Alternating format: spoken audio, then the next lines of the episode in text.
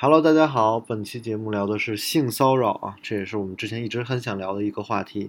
中间也讨论到关于受害者、指责以及职场性骚扰，嗯，包括女权的一些小讨论，欢迎大家的收听。Uh, hello, you should check out Ray's podcast. He knows how to tell you about the real America. Our whole universe was in a hot, dense state that nearly 14 billion years ago expansion started. Wait, the earth began to cool, the autotrophs began to drool, Neanderthals developed tools, we built a wall. We built the pyramids, math, science, history, unraveling the mystery that all started with a big bang.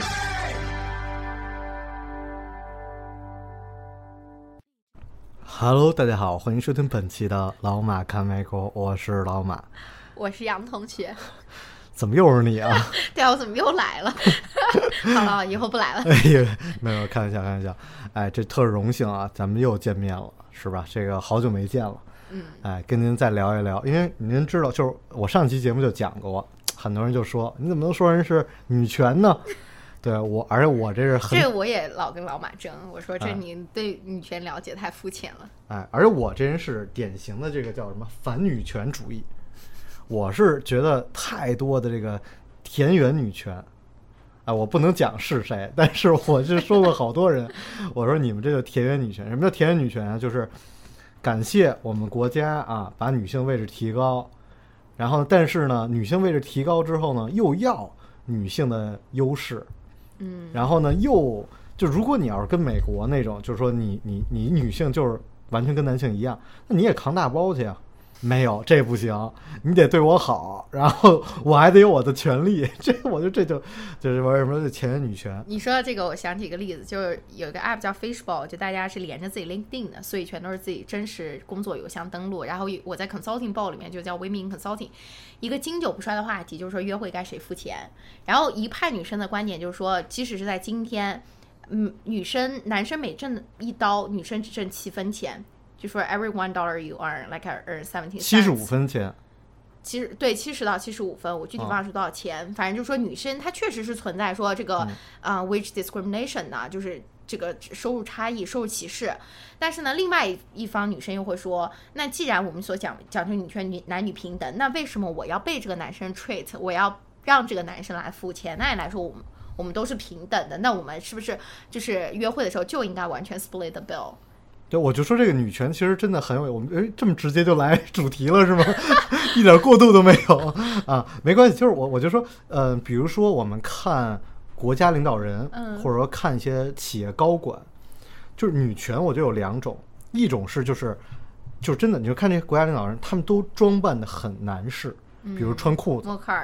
然后嗯对，然后包括高管，那很明显，他每一个高管都特别凶，很 bossy。他其实是在靠这个自己的严厉这一面去掩盖自己很女女性的那一面。但是我就我又觉得，就是我最近在聊的这个一个台湾女生，然后她的观点很有意思，她就说，其实女权应该是利用自己的优势。对对对，啊，比如说我就是漂亮，我就靠我这个漂亮，我专门说我露我这个露点肉，我露点肉我没什么损失，然后我去占领你男性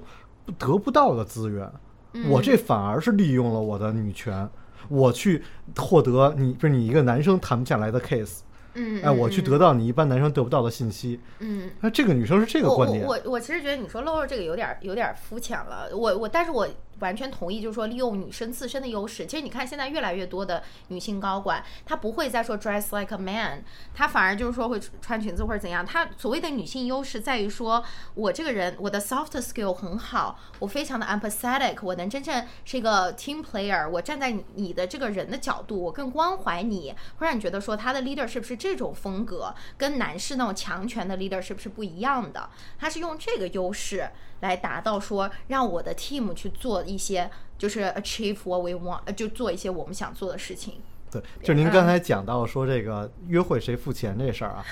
我因为我之前有过非常非常长的恋爱，嗯就基本我二十六岁才第一次单身，嗯然后之前都是在很长恋，所以那个时候我刚单身的时候，我不知道约会是什么样。然后我有一个朋友是这么跟我讲的，当然在休斯顿，他还跟我说，他说你呀、就把你的收入的十分之一拿出来当做这个约会基金，基金，嗯，就是你就花，你看你花得了多少，就花不了多少。而女生呢，人家有十分之一的钱啊，都是在化妆上。啊，所以你想，人姑娘出来跟你见面，光化妆化了多久？我对啊，就有时候我开玩笑跟我朋友开玩笑说，有那那个 first day 第一次约会特别差，说这男的还不值得我的化妆品的钱，因为女生 一一瓶 foundation 都上百刀，好吗？就是很贵啊就。一张脸也几十刀是吧？就是 It's not even worth my cosmetics。对对对，所以这个很有意思。所以我就说，女权这事儿，它其实。啊、聪明的人他已经学会利用自己的优势了，嗯而很多傻了吧唧的 还在天天叫着自己要跟别人一样。这个咱不讲这个，但今天特想聊聊什么？聊聊性骚扰。嗯一方面也是您有这方面的经验，哎哎，这个不合适，这哎这不合适这，您这您这方面这个老江湖了，什么鬼？在印度啊什么，在哪儿都经历过这个啊。然后这个这个我我们就是最近看到有一个叫清华学姐事件，但是当然最近这个事件很多，我们不愿意聊热点，所以这事儿都快过去了，所以我们拿出来聊，就是什么呢？就是他这个在这个食堂里遇到一个男生，然后他觉得这男生呢就摸他屁股，然后呢他就是说这个就嚷嚷啊这男的摸屁股了，然后那男生很很无无奈，后来直到就把这个监控调出来，发现就是他那个男生背的书包包碰了他一下，所以这个就还反正但后来也不太对，但这个事情之所以发酵，是因为当时这个女生把男生在社社交媒体上曝光，导致这个男生被网暴。哦，他当时在社交媒体就说我要让你社死，就社会性死亡，然后以至于这个男生就被网络暴力嘛。对，然后结果 it turns out 就监控视频是这个男生书包碰了他，结果就更有趣是反过来这一下直男们都嗨了，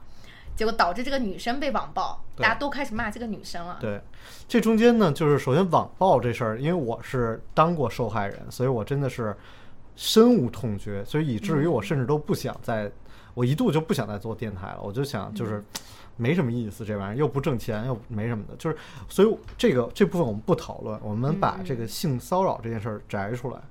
就是就是因为您又在新德里待过，我们在讲这个之前，其实有一个到底什么算性骚扰？然后又重新定义一下性骚扰，对对，因为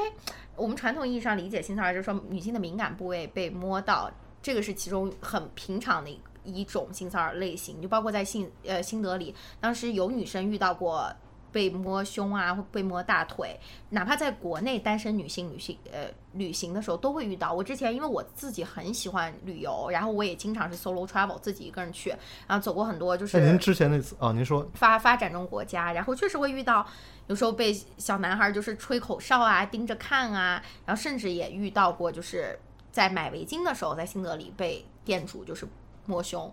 这种当然也小嘛，吓吓坏了，那我直接一个巴掌就上去了。哦但当年还是小，如果现在我还直接就把他送进公安局了，然后所以。但您刚才说这样的话，因为您之前在在这个西双版纳是吧？不是在香格里拉，香格里拉遇到过，是有当时报的当地的团，然后结果被团友摸腰，然后而且不止一次，在严重警告之后还他叫嚣，非常不认错，然后以至于当时报警，然后行程的第二天就完全是在警察局度过，调监控、做笔录，然后立案，所以但是您觉得腰属于敏感部位不？不敏感，所以这个当时就是警察，当时就警察非常支持我这个行为，都站在我这一边。然后后来警察也跟我很坦白的说，他说这个很难定罪，就可以立案，但是很难立罪。但如果他要是摸到你屁股、或者摸对，那个就，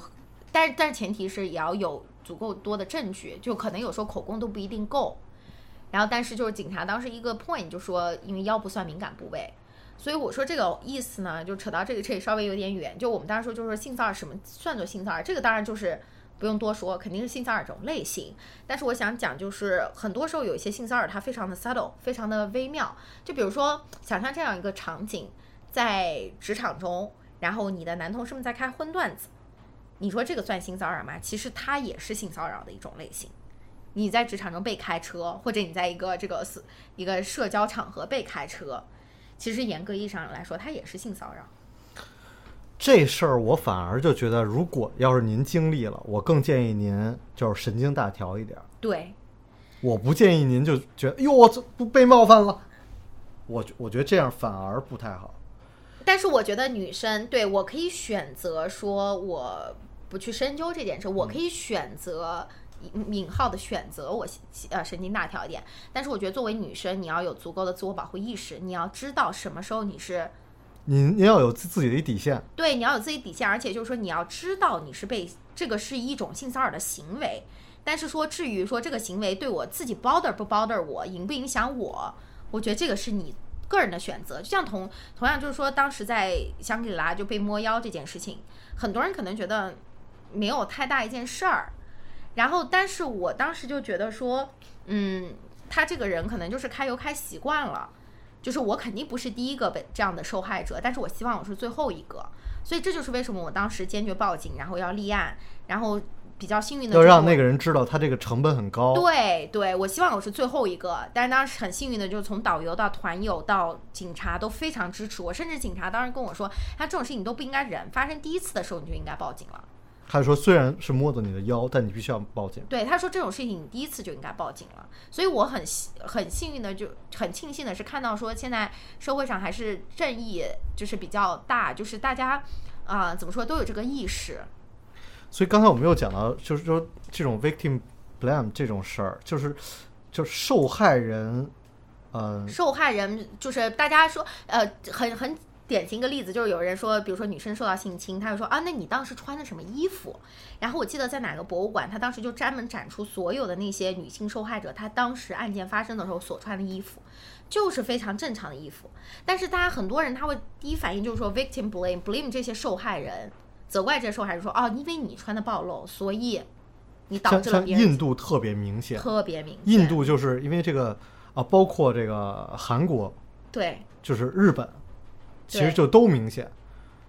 对。然后包括你知道，我印象很深，当时读那个就最近发酵那个贤子淑君的事件嘛。然后当时贤子在微博中有一段话，他说他一八年决定曝光朱军的时候，然后当时对方律律师就说他有妄想症，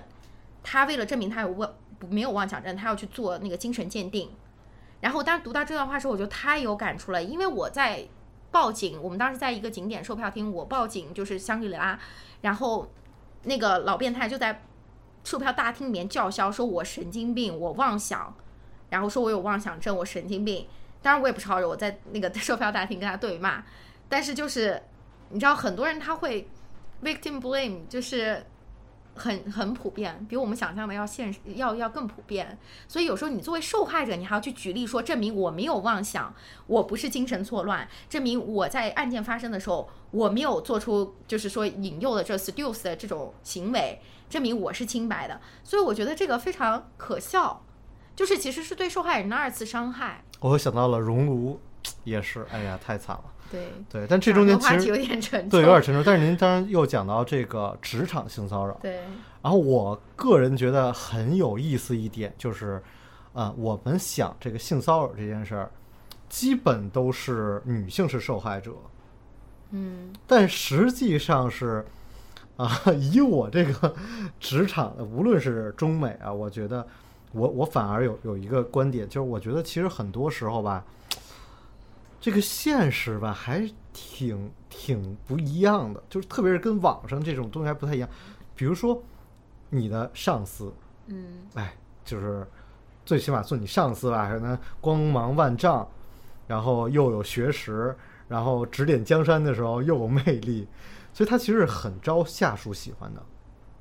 所以导致很多时候，这个男 男上司就很紧张，他很怕遇到这样类似的事儿。很怕被举报，哎，很怕被举报，于是他就要保持这个门都开着，对对，特别是大企业特别明显，对，在美国也是，对对对对，就是中美都是现在基本都是这样的情况，嗯，但是呢，呃，我们刚才讲的这种情况就是在公司里是这样，但实际上这个离开公司之后呢，吃饭，比如饭局，呃，您可能就饭局去的少，但以我去的 饭局，就是这一个饭局还真的有时候就得需要有一两个姑娘陪着。所谓调节气氛，哎，就是这事儿有点奇怪，就是但是确实，比如说我前段时间去了一个局，就是纯男性，嗯嗯，特别尴尬，因为你这个你得喝点酒吧，你就是最后完了之后那个就没得聊。但我就问你个例子，其实我觉得你不应该，不不一定要把它归结到性别上。那比如举个例子，假如说是一个男性，他非常擅长活跃气氛，他非常就是人精的那种，就很是气氛组那种性格。你说你会带他吗？你会带他还是 versus 一个呃比较闷的一个女生？我可能会选择这个男生。所以我觉得只是大家有这个 stereotype，有这个印象，觉得女生好像比较会活跃气氛。但我跟您讲，就是这种局，一定已经有了这样的男生，但他还需要一个女生，就是怎么都得有几个女生，而且这有的女生吧，她就是特别会，有的人就是特别会调节气氛，嗯，而像您说这个开黄段子什么这种事儿，人家很多姑娘人家就直接来，对啊人家就就是，然后你就吃完你就是开心了，你知道吗？是是是，这个我就说我可能这个直男癌了，但是实际上以我就是说这种有的局吧，就是就是他他就是就是得有，而且你在公司里吧，你你其实你也不想跟他怎么着，但实际就是会发生。对，就像我刚才说的这个，只比如说开同事开车这个，但是一个比较极端的例子。就我觉得很多姑娘可能大家平时也都能玩得开，也不会说你说的话就。大家也都可能，我甚至自己也会经常开玩笑说老司机开车了系好安全带，对吧？但是我觉得就是你要知道什么时候是你的权利受到侵害时候，什么时候你主动选择玩得开，我觉得这个很重要。这个界限你知道什么是我选择的，什么是强加给我的，这个很重要。对，而且还有一个就是很多小朋友他特别关注在这一点的时候，我的建议啊，我个人的建议都是，你一定要让你这个人的价值大于您这个身体的价值。您懂我意思吗？就是你千万不要说觉得，哎呦，我这个为了拿到这个工作，哎，我得跟他或者拿到这个地，我得跟他睡一下。你就，但实际上你一定要让你的价值大于这个价值，否则的话，哎呀，这个这个事情它不是一个特别稀缺的一个一个资源，你这样的话自己就走偏了，而你走偏之后很难回来。这个就跟我说当时说印度那个代孕那个一样，就代孕的妈妈们，你说这个身体的损伤比这个，甚至说比这个性性侵这个可能真的都你都但是那是人家谋生的一种对，但问题就是他，比如说你急需钱，你去代孕了，几个月完了又拿了笔钱，但是往往这种妈妈，她再没钱了，她第一个想法不是去赚钱，而是再回来再去做代孕，对，这个就很很复杂。而且上次您讲一个，我觉得观点特别有意思，您就是说好多女性啊，就因为这个 Me 小 too 小哎，心会就这个是什么？呃之前看到很多讨论，特别是在 professional service，就比如说咨询啊、投行这样子的行业里面，有时候很多时候呢，跟老板这种交心的谈话，它不是发生在办公室，大家 performance review 什么一对一谈话，它往往都是说，比如说大家加班很苦逼，加到十点钟，然后大家说走喝杯酒。然后你说我作为男男老板，我跟男下属我就没有这个顾虑，我就说咱们反正喝杯酒，一起看个球，然后喝到十一二点都行。然后这个时候我们可能会有很多交心的谈话，然后通过这些谈话，我会知道很多可能老板平时在台面上不会说的事情。但是女下属往往由于老板有这样子的顾虑，他可能老板不会想说，会怕跟你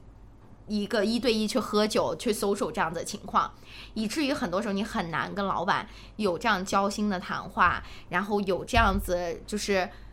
在工作外建立这个私人上这种好的关系的这个机会。所以从某种程度上来说，它确实给女性在职业的发展上又就是又创造了另外的那个障碍。就是毕竟大家说同样情况下，我作为老板，两个人假如说假设他所有能力各方面完全匹配，那我肯定是选择跟我更亲近、我更喜欢的那个人，对不对？而且您刚才讲这个吧，嗯在美国，像您是纯混美国公司，您这个压力比我们还大，就是种族的这个差别。你因为你刚才我们刚才讲到性骚扰，我们讲到嗯歧视，那其实种族歧视更大。嗯嗯。所以如果你要说在职场当中，职场不敢，就是很少会直接种族歧视。这个现在美国非常讲究政治正确，但但是那种 subtle 的特别多。对，但实际上你看，嗯当你遇到一些机会，你还是很容易因为这种，比如说 stereotype，比如我们最简单，我们就说这个租车，嗯是吧？基本都是男性啊，白人男性，长得特别帅，在那给你负责租车，这种东西就是很容易让你信任他。对，就是特别是你像客户给你谈一个几百个大 million 的单子，那往往就是说你的客户可能都是四五十岁，在职场中比较高层的中中层就比较高层的白人男性，那他往往会觉得说我对方这个乙方可能是跟他更相近的人，他会更相信他，呃，对吧？所以就是我觉得很多时候有些工作机会，特别是那种面向 customer facing 的机会，往往是你不得不否认，就是白人男性他是会更有优势的。所以美国有什么样的美国公司有什么这种反歧视或者说防止这种性骚扰的一些机制吗？对这个呃，就是我知道比较大的公司啊，我仅仅限于我个人的经历或者我听说的，就比如说像匿名的 hotline，就是你可以打电话，然后 report，然后还有像比如我们公司它是有 HR partner，就是你知道负责这几个部门，他有哪个 H1 partner、business partner，然后你可以给他写信，然后可以有就是给他呃去找他，就是约他谈谈话 one on one，就是呃总归就是还是要 escalate，就是。反映到上级，然后一般是通过去 HR，也会去这样的方式。对对对对对，然后 HR 如果而且你可以选择就是说不 disclose 你自己的信息，就是匿名的匿名的这样子去反映。但你觉得这种机制有效吗？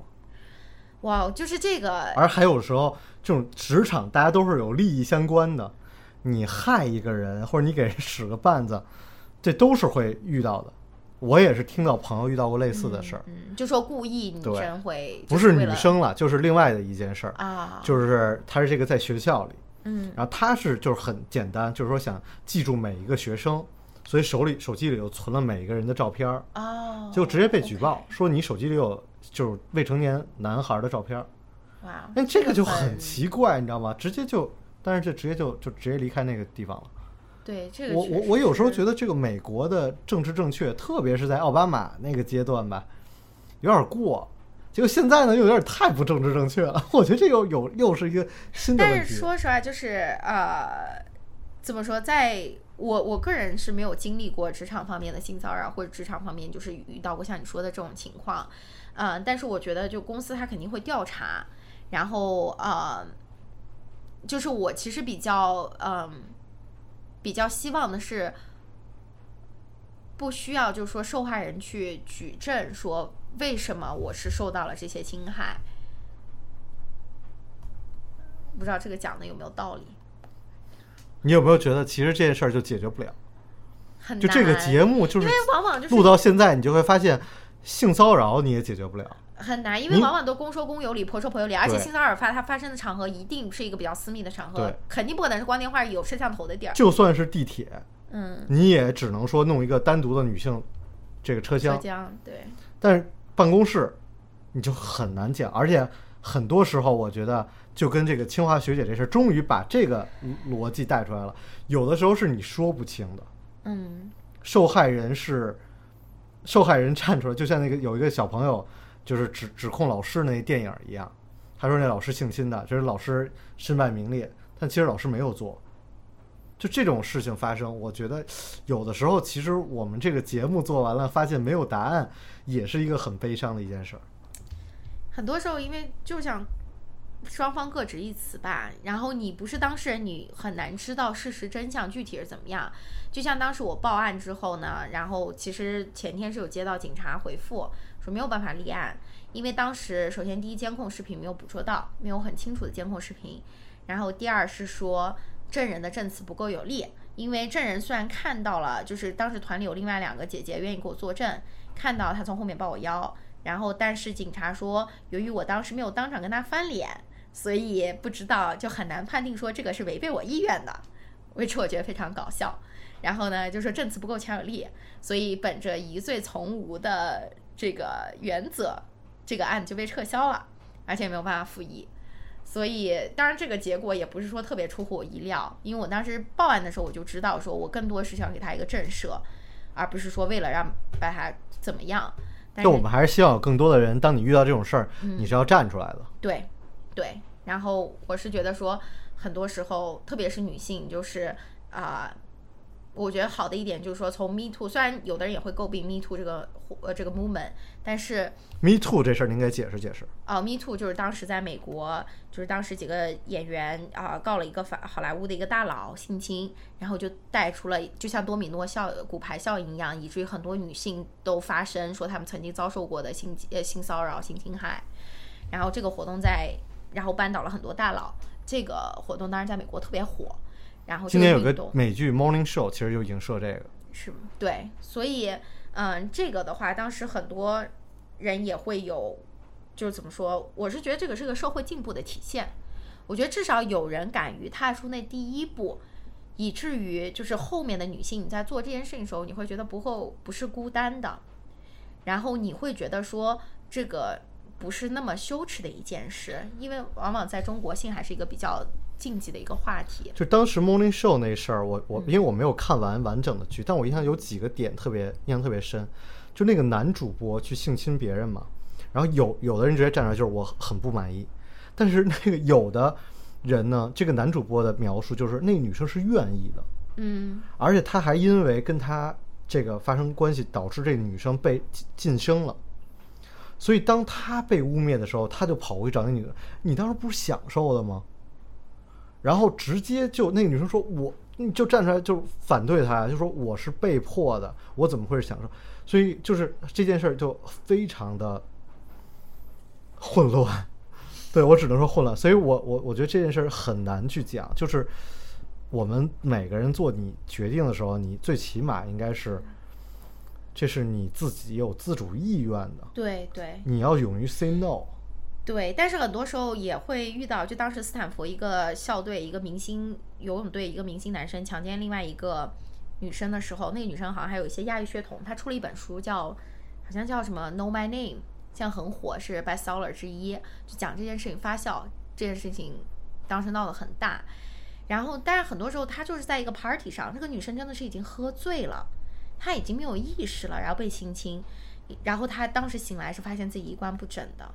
所以，就像您刚说，你在做一件事情的时候，你是，但是很多人就会说啊，那你为什么要喝那么醉啊？你明明去一个有男生的 party，你为什么还要把自己喝醉啊？很多人 again 又开始 blame 这个女生了。但是就是说回到刚才你说那个，你要有足够的意识，说这这件事情是不是我想做的？当然这是最好的情况，你最好是能有足够意识，知道这件事情是不是你想的。但是这不是百分之百的情况，可能有时候就是没有办法，已经失去意识了。对，而且美国其实对这件事情的标准比国内更高，就是美国是说，就算你在什么都同意了，这事儿结束了，你反对，对，也是也是 against my will。对然后，所以之前有一个逻辑就是说，你喝多了，然后你跟一男生就是去去开房了，但你都同意开房了，但你没但我反同意这件事。了，或者说对对对，然后也是不行的，是是所以其实这件事儿真的是很，真的是一个很大的、很大的一个问题。给我们点掌声，我们选择讲这个话题。对对对，我们而且我们是很难讲清楚的，我们只能说所有人在保护自己意识的同时，你要想清楚这件事儿。对对我今年我就特别是觉得，就二零二零年很多事儿你都应该先想清楚，包括生死都应该先想清楚。不过这个话题就更大了，行吧？这期节目就这样吧，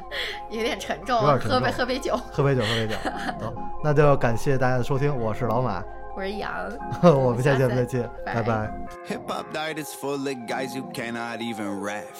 Media dividing us by colors, white or black.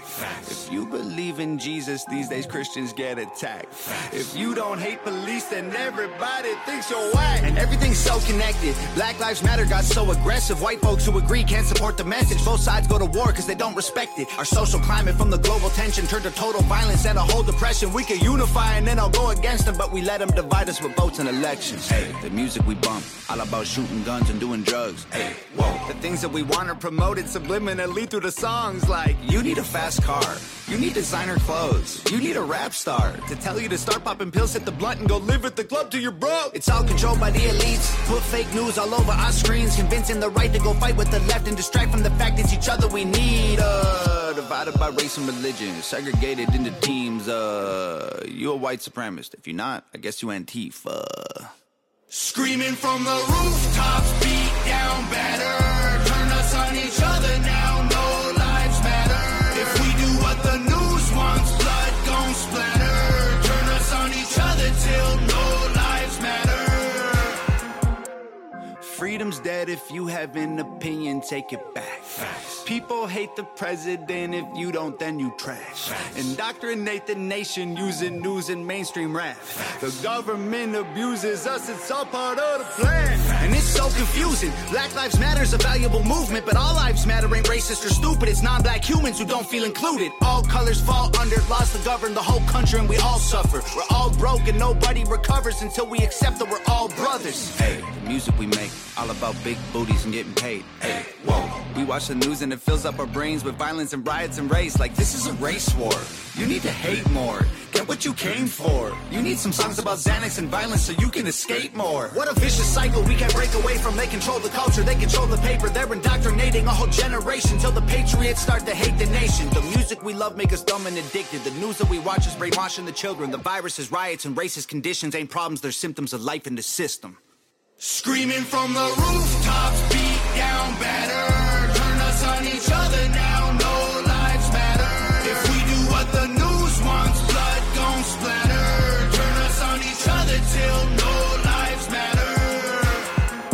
The music will make you dumb, the media makes you hate, and they control them both.